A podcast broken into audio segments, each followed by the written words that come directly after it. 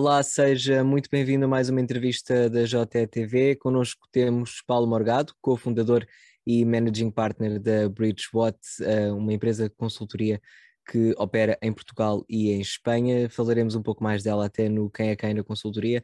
Paulo Morgado, antes de mais, boa tarde e obrigado por se juntar a nós a partir de Madrid, em Espanha, onde, onde reside, na verdade. Paulo, para a maioria das indústrias e setores, um dos maiores desafios é o crescimento, tornou-se a prioridade número um. Como é que a Bridgewatt, eh, eu sei que é uma empresa que criou com a Ana Paula Reis cá em Portugal, como é que a Bridgewatt surge para responder a esta demanda de crescimento por parte das empresas?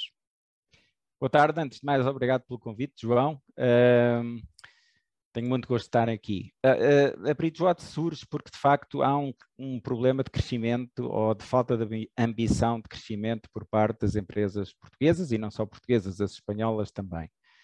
Só um dado, eh, segundo a Pordata, a faturação média de uma empresa portuguesa em 2008 era de 345 mil euros e em 2018, portanto antes do Covid, era de 345 mil euros. Portanto, a faturação média das empresas portuguesas não cresce, eh, teve 10 anos estagnada, eh, com o Covid eventualmente piorou. Portanto, achamos que eh, a falta de crescimento das empresas é um problema que tem que ser abordado e endereçado por uma empresa que se especialize nisso. E por isso criámos a Bridgewater. E de que forma é que a Bridgewater responde a esse desafio? Ou seja, o crescimento é algo que, que pode ser resolvido de forma tão simples como uma empresa especializada? Não é simples. A primeira coisa que nós fizemos foi definir o que é que entendíamos por crescimento. E, e basicamente criámos um framework depois de bastante estudo. Nós tivemos sete meses uh, em que tivemos a fazer research. Chegámos a, sumariámos mais de 150 livros e artigos sobre tudo o que havia de mais recente em matéria de crescimento e chegámos àquilo que nós chamamos as 20 alavancas de crescimento da Bridgewater, que mais não são do que 20 perspectivas diferentes que as empresas podem ter para crescer. Ou seja, crescer não, é, não se resume ao chamado marketing e vendas, que são coisas bastante difusas e gerais. Crescer tem a ver com temas de pricing, inovação de produto, uh, fidelização de clientes, redução de churn, uh, digital marketing, CRM, são 20 as alavancas são 20, já começa por aí, já começa a não ser eh, muito simples, não é? Claro. Uh, além disso, uh, cada vez mais há empresas de nicho, pequenas, que se especializam em, nestas matérias. Nós, por exemplo, temos dentro da Bridgewater uma empresa australiana que a única coisa que faz é temas de redução de churn baseada em inteligência artificial. E faz para desde empresas do setor financeiro a empresas de telecomunicações e utilities. E, portanto, Uh, o tema do crescimento não é fácil. As empresas não têm todos os recursos que precisam, sobretudo neste mundo digital, para as ajudarem a crescer. Portanto, nós achamos que estamos a construir uma plataforma que, no fundo, vem uh, criar a possibilidade das empresas poderem quer recorrer ao serviço dessas empresas especializadas em crescimento, quer utilizar a própria Bridgewater para crescer, pensamos que é um valor acrescentado que estamos a trazer a nível ibérico. Paulo, esta ideia de agir quase que como um intermediário ou um mediador daquilo que no fundo é um processo de consultoria, acha que é possível para o setor da consultoria caminhar neste sentido, em que ao invés de agregarmos na consultora todo o conhecimento, uh, com, com staff contratado para esse efeito, esse conhecimento está antes numa framework, como referiu, à qual os clientes podem, digamos, perdoa-me aqui o estrangeirismo, fazer um pick and choose para melhor responder às suas necessidades. Que vantagens é que traz este modelo? João, este modelo, antes de mais, é, configura aquilo que é a evolução do mundo digital. Nós ouvimos muitas empresas a falar de digitalização, uh, embora a maior parte delas, quando falam em digitalização, esteja a falar de informática, esteja a falar de automatização de processos e não tanto de modificar modelos de negócios. Há duas tendências que o mundo digital trouxe, e sobretudo que o mundo de pós-Covid, eh, com trabalho à distância, etc., trouxeram. Uma é que eh, os recursos, as pessoas, eh, estão estão cada vez mais móveis. Portanto, as, as, grandes empresas têm cada vez mais dificuldade em reter pessoas. Porquê? Porque como as pessoas podem trabalhar com várias empresas, porque até podem trabalhar desde, desde casa, há uma tendência cada vez maior para, em vez de alguém querer trabalhar para uma grande empresa, estar, por exemplo, numa plataforma onde pode vender os seus serviços, que é o Upwork. Não estou a fazer publicidade nenhuma, o Upwork é uma das maiores plataformas onde podem estar programadores que têm lá o seu rate diário, têm as suas estrelas e podem trabalhar desde aí. Há outras aqui em, em Espanha há Shakers, há, há, há também a Fiverr, uma, uma plenitude delas. Isso, Outviz, etc. Pronto, uma, portanto, uma, uma grande tendência do mundo digital é esta, eh, vamos dizer, esta plataformização e este crowd eh, que se criou em termos de... E, portanto, não são, não são coisas que, que sejam já futurísticas. Não, já estão a acontecer. Pronto, isso por um lado. Por outro lado, cada vez mais há a ideia de que as empresas não têm que ser ótimas numa série de coisas que fazem. Ou seja, cada empresa tem que se sentar naquilo que são as suas capacidades core e depois o que tem que fazer é ir buscar parceiros uh, para poder juntar bases de clientes. A Bridgewater, para além de oferecer esta capacidade de aceder a empresas que têm soluções de crescimento, ela própria é um canal de distribuição. E aquilo que nós fazemos é pôr em conjunto bases de clientes que de outro modo não se encontrariam. Claro, respeitando todas as normas do RGPD, todas essas coisas. Eu dou-lhe um exemplo. Vamos imaginar, e isto não é imaginação, é realidade, eu não vou é dizer os nomes. Há um banco aqui em Espanha que cobre 40% das farmácias em Espanha. Chega a 40% das farmácias em Espanha, ok? E por outro lado, pode haver uma empresa que vende os chamados dispensadores automáticos de medicamentos. Aqueles robôs que vão buscar. Sim, vamos começando a ver também em Portugal. Isso, não, já se vê em Portugal há muitos anos, sobretudo em algumas farmácias. Pronto. E vamos, vamos imaginar que essa empresa que vende os tais, vamos dizer, robôs, quer chegar às farmácias. Bom, se utiliza a chamada inside sales, que no fundo são televendas, os das farmácias não vão comprar porque acham que são júniores que estão a contactá-los e não percebem o seu negócio e uma coisa qualquer. Claro. Se há uma força de vendas pessoal, não é rentável, porque quer dizer, as pessoas andar a viajar de carro, a, a visitar as farmácias todas, é um problema.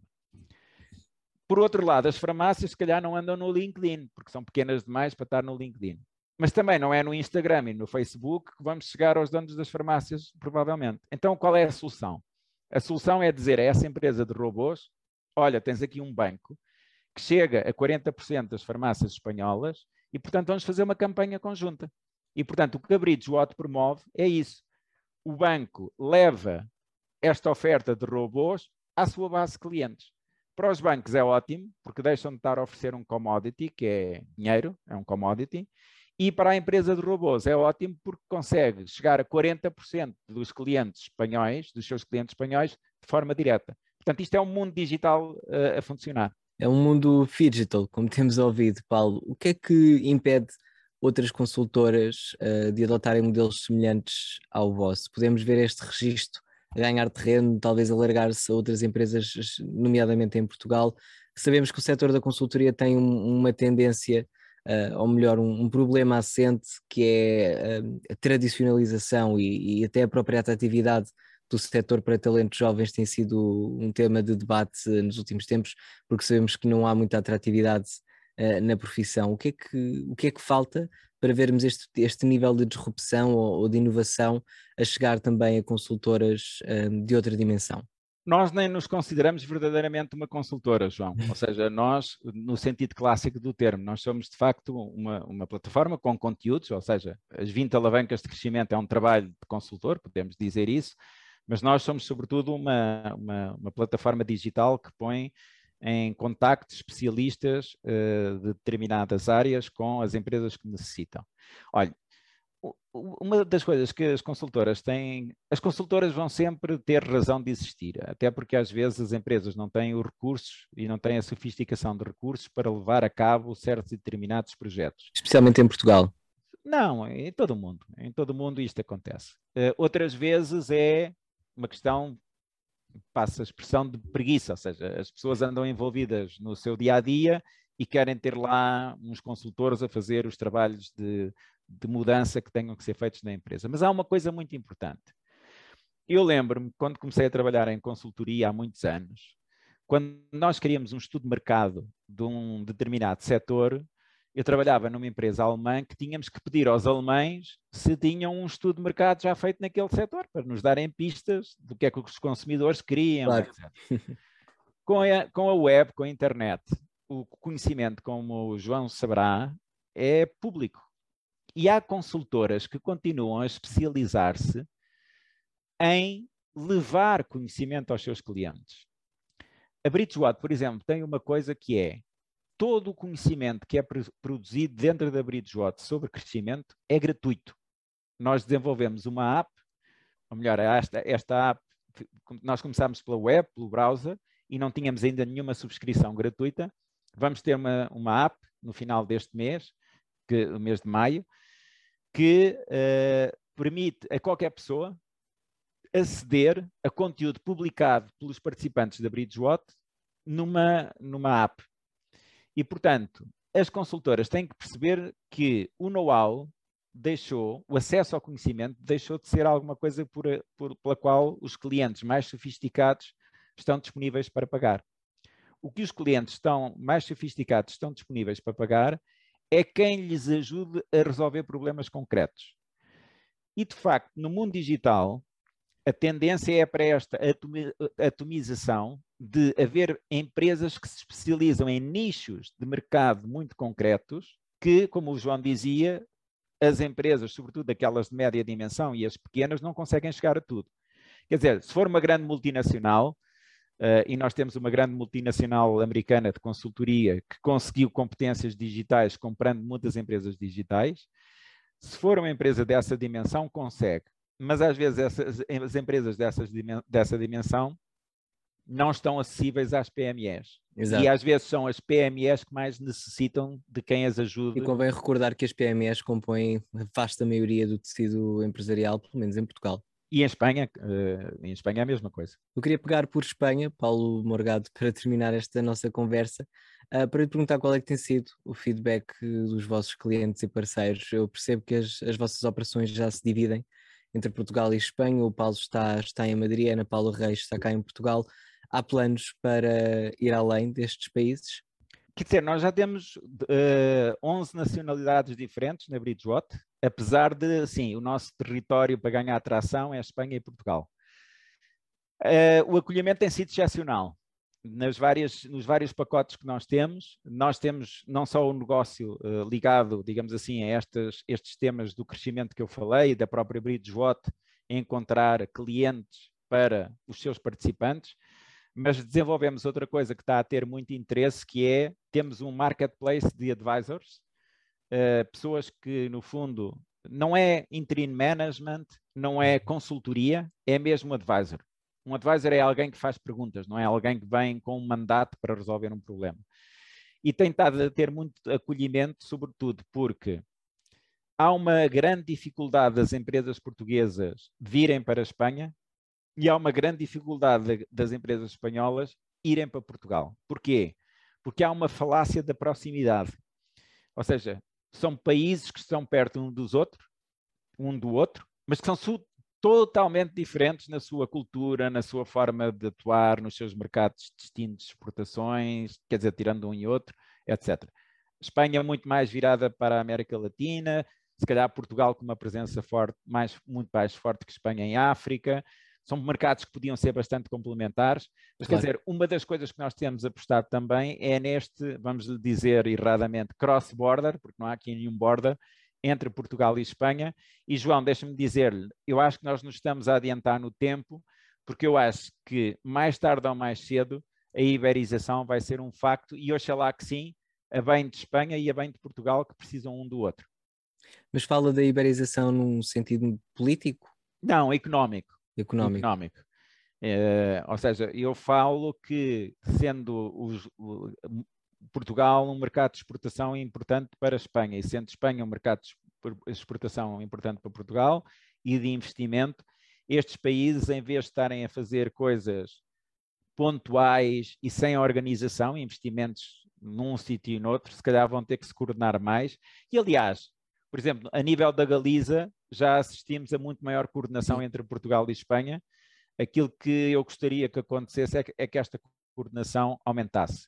O Presidente da República teve aqui em Madrid no dia 25 de abril, a propósito de, uma, de um evento promovido pela diáspora portuguesa, eh, da, da, qual eu faço parte, e o Presidente é exatamente da mesma opinião, ou seja, estes dois países têm que encontrar formas coordenadas de conseguir desenvolver-se mutuamente através da tal iberização.